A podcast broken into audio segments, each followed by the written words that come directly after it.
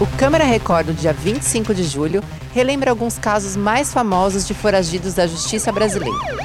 Como eles conseguem driblar as autoridades por anos e anos?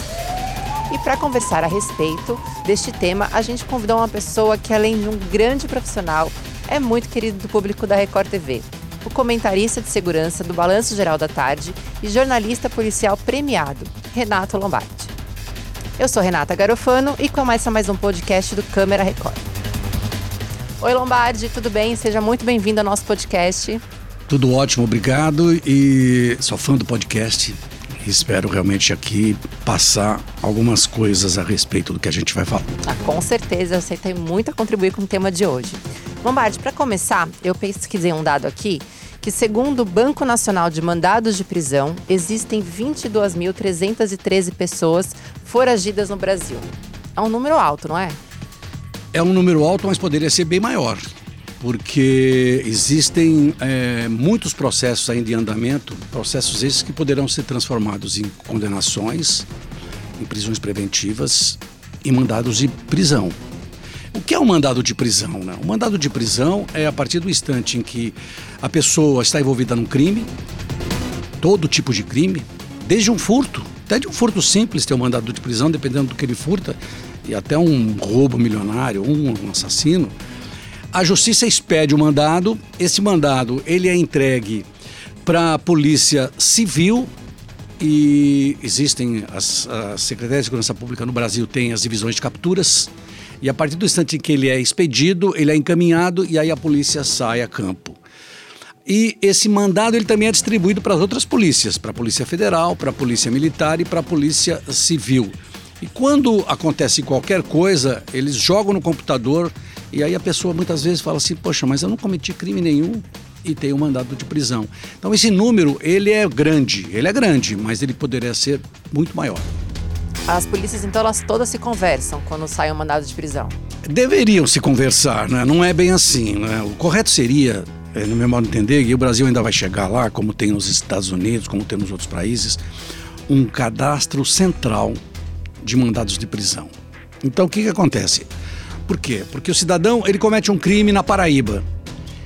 Ele foge, vem para São Paulo. Quando ele chega em São Paulo, ele simplesmente tira uma outra carteira de identidade, tira um, uma outra carteira de trabalho, e aí, quando a pessoa faz uma pesquisa a respeito dele, não vão encontrar nada do que ele praticou na Paraíba. Então, o correto seria jogar, você ter um cadastro nacional de procurados. E a partir desse, do instante do, do cadastro nacional, fica simples, porque muitas vezes a pessoa, para ser identificada, ela precisa passar a impressão digital. E a gente sabe que a digital é a única, mas nem todo mundo, é, nem todo policial verifica, nem todo policial às vezes tem disposição para verificar se aquela pessoa que está sendo detida é aquela mesmo do processo. E dentro desses foragidos, né? A gente tem algum perfil mais recorrente, assim, do tipo de crime cometido? Se é roubo, se é sequestro, tráfico de drogas, ou a gente não tem como traçar esse não, perfil? tem de todos os tipos, né? Eu acho que, claro, que hoje em dia o número maior de procurados é o número de ladrões. São responsáveis por roubos. Depois vem o latrocínio, que é o assalto seguido de morte. Depois vem muita, o feminicídio, que é um crime que está subindo muito, infelizmente, não é? Os homens continuam matando as mulheres é, como se eles fossem os donos e as, mulher, as mulheres simplesmente não querem mais continuar com a relação e eles matam e fogem e vão embora. E tem também os outros crimes. O estelionato é um crime que, infelizmente, para a justiça, no meu modo de entender, o estelionatário dificilmente vai para a cadeia porque ah, o juiz acha que não. para mim, é, o sujeito que, que, que é, vende um bem de alguém e fica com o dinheiro é tão criminoso quanto aquele que entra com o revólver na mão e coloca um, um revólver na cabeça de alguém para roubar. Mas os estelionatários também fazem parte de, dessa, dessa gama toda de procurados. Mas o principal mesmo é o ladrão. Tá, não. É o ladrão que é o responsável pelo roubo, sem dúvida nenhuma. E Lombardi, me fala uma coisa: como que é possível uma pessoa simplesmente desaparecer do mundo? Tem uma, uma, uma traficante de drogas apelidada de Maria do Pó, aqui em São Paulo. Ela fazia parte de uma quadrilha.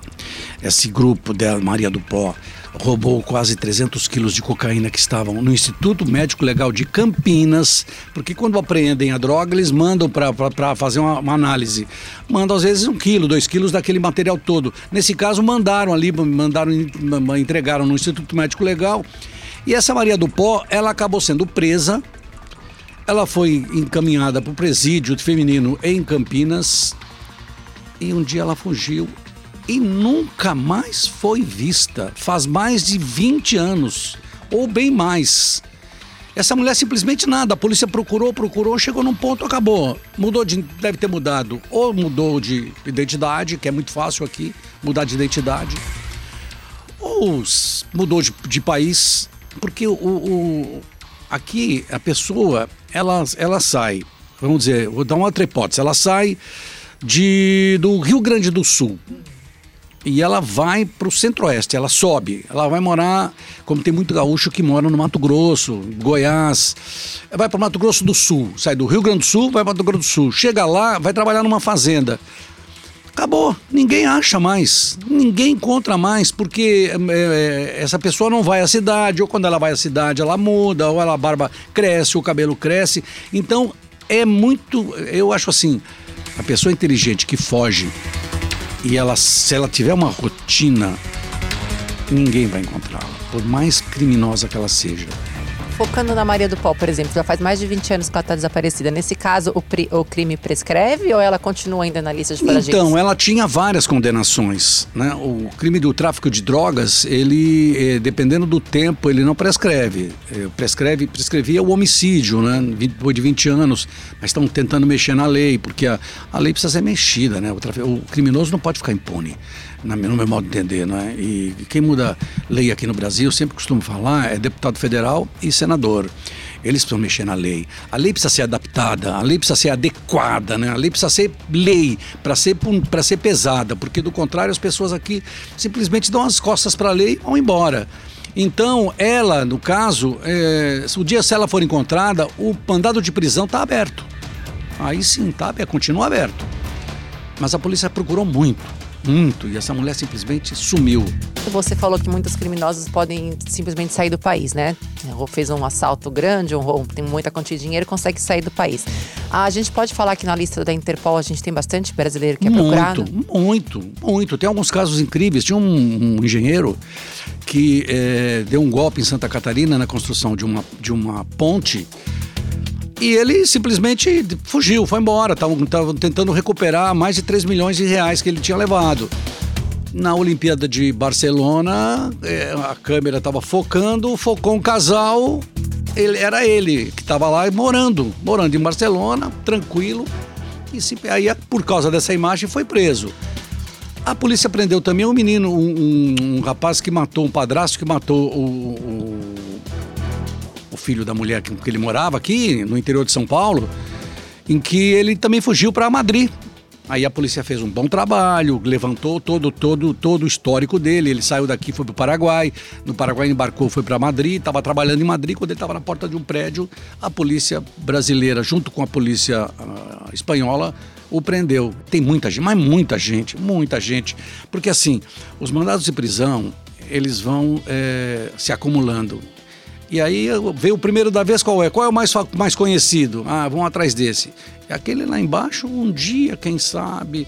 E aí, quem sai do Brasil, então vai para o exterior, fica muito mais difícil ainda porque é como a polícia italiana faz. A polícia italiana faz um trabalho muito grande com os mafiosos da Camorra, que é a máfia napolitana, da Nandragheta, que é a máfia de, da, de Palermo, da, na região da Sicília, com a Nosa Costa, que, Cosa Nostra, que é da Sicília. Então, o que, que a polícia faz? A polícia italiana, e tem muito, muito crime mafioso italiano morando no Brasil, mas muito, principalmente no Norte e Nordeste. E, e o que, que eles fazem? Eles vão, eles investigam, quando eles dão tempo, quando o sujeito acha que já está acomodado, está acertado aqui, a polícia vai porque ela faz a pesquisa da, é, da família, até do quinto, sexto grau, vai embora, com correspondência, com tudo. E aí pega.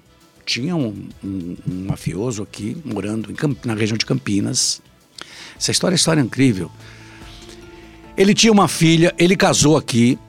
Ele tinha uma filha brasileira que entrou na polícia, era escrivã de polícia. Ele tinha um amigo que era compadre dele, que batizou a filha dele, que era delegado de polícia. Eu, eu acredito, eu quero acreditar, porque eu conheci o delegado. O delegado contou na época, quando descobriram, com esse esquema. Demorou uns anos até que a polícia italiana veio e vai encontrá-lo aqui na região de Campinas. Acho que era em Dayatuba. O delegado disse que não sabia que ele era, porque ele tinha outra identidade. Tanto é que o delegado falou que eu batizei a filha dele. Eu, ela entrou na polícia por minha causa. Trabalha com ele. Eu, né? eu incentivar ela a entrar na polícia. E eu não sabia. Aí ele foi preso e levado para a Itália. É, agora eu queria trazer um pouco para um caso mais recente, que a Record, inclusive, teve uma vasta cobertura, uma ampla cobertura, que foi o caso Lázaro, né? É, você acredita que a, o fato da, dessa cobertura tão grande, ter divulgado o retrato falado, isso ajudou a polícia ou isso despertou assim o um medo na, do pessoal da comunidade para denunciar? Ou foi um misto das duas coisas? Não, que que eu acho acha? que ajuda, sempre ajuda, sempre ajuda. Ah, independente de você deixar a população, ela, ela, ela alerta a foto, quem é o sujeito, é muito mais fácil. Porque assim, a gente está acostumado muitas vezes a ver filme americano, o sujeito passa ali, olha, ah, fulano, é igual, quer dizer, tem gente que não, não tá nem aí, tem gente desligada, mas tem gente que se liga. O caso do Lázaro, o Lázaro deu um baile na polícia e depois a gente ficou sabendo porque que ele deu um baile na polícia, que ele ficava na casa de um fazendeiro lá, quer dizer, fica muito mais fácil. O fazendeiro falar, ah, não, não passou por aqui. E em tese, que, que, é, o que pensou a polícia? No caso do fazendeiro, a polícia achou, bom, se o sujeito estava apavorado, ele ia pedir a nossa ajuda aqui, ia pedir para uma segurança maior aqui. Mas ele está tranquilo aqui, vamos procurar no outro lugar. Foi o que estava acontecendo. E o que aconteceu. Agora, a divulgação é fundamental. Ah, mas vocês falaram muito. Ah, mas só falam nisso. Mas, gente. O sujeito matou seis pessoas, ele matou uma família, ele matou pai, mãe e dois filhos, ele estuprou a mulher, ele matou três, depois ele levou a mulher estuprou a mulher. Então, ele, esse homem, é, ele tinha que ser preso, ele tinha que ser localizado. E a polícia estava tendo dificuldade. Depois a gente ficou sabendo por que estava tendo dificuldade. Além da mata que ele conhecia, ele estava tendo a cobertura dos fazendeiros. Tanto é que tem uma investigação sabendo a respeito do problema de saber se ele era jagunço contratado para ameaçar, matar as pessoas, para que as pessoas vendessem as áreas, os terrenos mas é, é, fundamental, não? A fotografia é, é fundamental para o reconhecimento. Sempre tem alguém que olha. Então, é, sempre tem um vizinho, sempre tem alguém que se observa a conduta. E é exatamente isso. O sujeito, é, muitas vezes, ele se acha que ele está certo, que ele não vai ser descoberto e ele acaba sendo descoberto. Por isso a importância então da divulgação. Da divulgação, né? não, é fundamental. No caso do Washington não se divulgava nada porque era um acordo que era feito com a, com a mídia. Então, porque assim, se vocês divulgarem, e a gente divulgava muitas vezes, o passo a passo, você orienta o sequestrador. E é interessante, é. é interessante isso, né? Então era um acordo que foi feito depois de um tempo entre a mídia e a polícia. Vocês me contam o que, eu, o que vocês fazem, eu não publico, não divulgo, mas assim que der a gente divulga. E foi feito isso. Lombardi, no caso do Lázaro especificamente, ele ficou foragido por quanto tempo? 20 dias a partir da descoberta dele. E ele, é... quando eu falo que ele, ele deu um baile na polícia, ele deu um baile na polícia no começo porque os, os policiais mesmo não estavam preparados para isso. Tem gente que tem curso, tem policial, né, tem pessoal do exército que tem curso de sobrevivência na selva. A polícia militar são poucos os, os que têm tem e se engajam na Força Nacional. Então, o que, que acontece? Eles não tinham um pessoal especializado. E, ir lá em Goiás, fundão do Distrito Federal, é um negócio, é um negócio que só a gente agora, depois vindo, eu não tinha essa noção de que era imenso. A gente conhece a floresta amazônica, mas aqui não. Então fica muito, foi muito difícil, muito difícil. Ele então, e ele se no mato ele se locomovia à noite, andava à noite. E Lombardi, outro caso também que é de imensa percussão e já completou dois anos que está foragido é o Paulo Cupertino também, né, que assassinou uma família toda aqui em São Paulo, o ator Rafael. E a, nenhuma pista, nenhuma novidade até então? Então, no Paulo Cupertino, Olha que a polícia visitou mais de 200 lugares. A polícia localizou dois amigos dele aqui no interior e que ajudaram ele. Inclusive, um deu até a, sua, a identidade para que ele pudesse tomar um ônibus para ir para o Mato Grosso. E mas o Paulo Cupertino é, é, uma coisa um pouco, um pouco diferente da história. Ele tem a cobertura de eu acho, eu tenho quase certeza, de policiais, ex-policiais, traficantes e receptadores de veículos. Porque ele tinha é, desmanches de carros. E ele sempre foi ligado à polícia. E o que aconteceu? Eu acho, por isso que eu acho, às vezes o, o policial que é amigo desse tipo de criminoso, o ex-policial, ele perdeu completamente toda a estrutura de tudo que existe na vida de você cuidar das outras pessoas. Porque alguém que mata, mata um casal e mata um menino, porque o menino foi lá para conversar com ele, para namorar a filha dele. É um sujeito mau, é um sujeito ruim. Esse sujeito não pode ficar em liberdade. E dão cobertura para ele, como esses dois amigos deram cobertura. O certo seria do amigo falar: vem cá, você tem que se apresentar. Se apresenta à polícia, vai lá. Não, ajudaram. E aí ele, ele a polícia fez um levantamento, ele vendia carros para o Paraguai, roubados e furtados, desmanchava carros roubados e furtados, e tinha um grupo de policiais que frequentavam os desmanches todos dele. Então, a última, você vê, a última vez que ele foi localizado, ele traba, tinha trabalhado numa fazenda com barba grande, cabelo grande, e ele foi auxiliado por um homem que botou ele num avião e levou ele embora, ou para Bolívia ou para o Paraguai. Então, ele, no caso do Paulo Cupertino, a polícia tem feito um grande trabalho de, de busca. Mas, como eu disse aqui no começo dessa nossa conversa, a partir do instante em que o sujeito é inteligente, fica mais difícil localizá-lo. A gente falou assim, ela já contou vários casos, né, de, de foragidos, mas são tantos anos, né, como jornalista, acompanhando casos policiais. Tem mais algum caso para você compartilhar com a gente, assim, que tenha te marcado de um foragido? Olha, um deles eu inclusive escrevi um texto que virou depois de um livro chamado 50 anos de crimes, que era o Bandido da Luz Vermelha. O Bandido da Luz Vermelha, João Acaso Pereira da Costa, ele, ele deu um baile na polícia 25 anos de idade, chegou de Santa Catarina, tentou arrumar emprego, não conseguiu, começou praticando pequenos furtos, foi para os grandes roubos nas, nas, mansões, nas casas grandes, nos palacetes ali do, na época do Ipiranga, e depois virou, andou no, a capital toda furtando, e ele, a caçada dele foi uma caçada impressionante impressionante. Um outro também que, que eu também acompanhei, que era que chama-se é, Chico Picadinho. Quem é Chico Picadinho, o apelido? Chico Picadinho era um homem que praticou um crime, saiu com uma prostituta, levou para um apartamento aqui na Rua Vitória, no bairro de Santa Efigênia. Ele surtou, ele matou a mulher, esquartejou a mulher, tentou se livrar de partes do corpo, colocou outras partes numa mala. Ele ficou 10 anos preso fizeram um exame criminológico nele. O exame criminológico é feito com um psiquiatra, com um assistente social, com um psicólogo. Ele foi liberado. Três meses depois, ele praticou um crime idêntico. Idêntico. Eu acompanhei. Todo... Aí começaram a caçada, eu acompanhei. Ele foi preso no Rio de Janeiro, no interior do Rio de Janeiro. E eu lembro como se fosse hoje. Tem algumas coisas que eu não esqueço. Quando ele foi interrogado, tinha um delegado que já não já não está mais entre a gente aqui, chamado Sérgio Garcia dos Santos. Eu pedi para ver o interrogatório, ele deixou. Esse homem contou de novo essa história toda, ele não, não deu. Não, não chorou um momento, não se abalou um momento. Só teve uma hora que ele pediu para parar porque ele estava com fome e queria comer um sanduíche. E mandou comprar um sanduíche. E aí tentavam explicar para ele, escuta, mas ele, mas ele praticou um crime idêntico, idêntico. Ele esquartejou, matou, esquartejou a mesma a mulher, tanto é que ele está preso até hoje. Olha, Lombardi, a gente poderia ficar aqui horas conversando, porque são muitos anos de carreira acompanhando muitas coisas. Obrigada por estar aqui com a gente no podcast do Câmara Record. E vocês que estão nos ouvindo, mais uma vez, obrigada pela companhia. O podcast está disponível no r7.com/barra Câmara Record e em todas as plataformas digitais. Muito obrigada e até a semana que vem.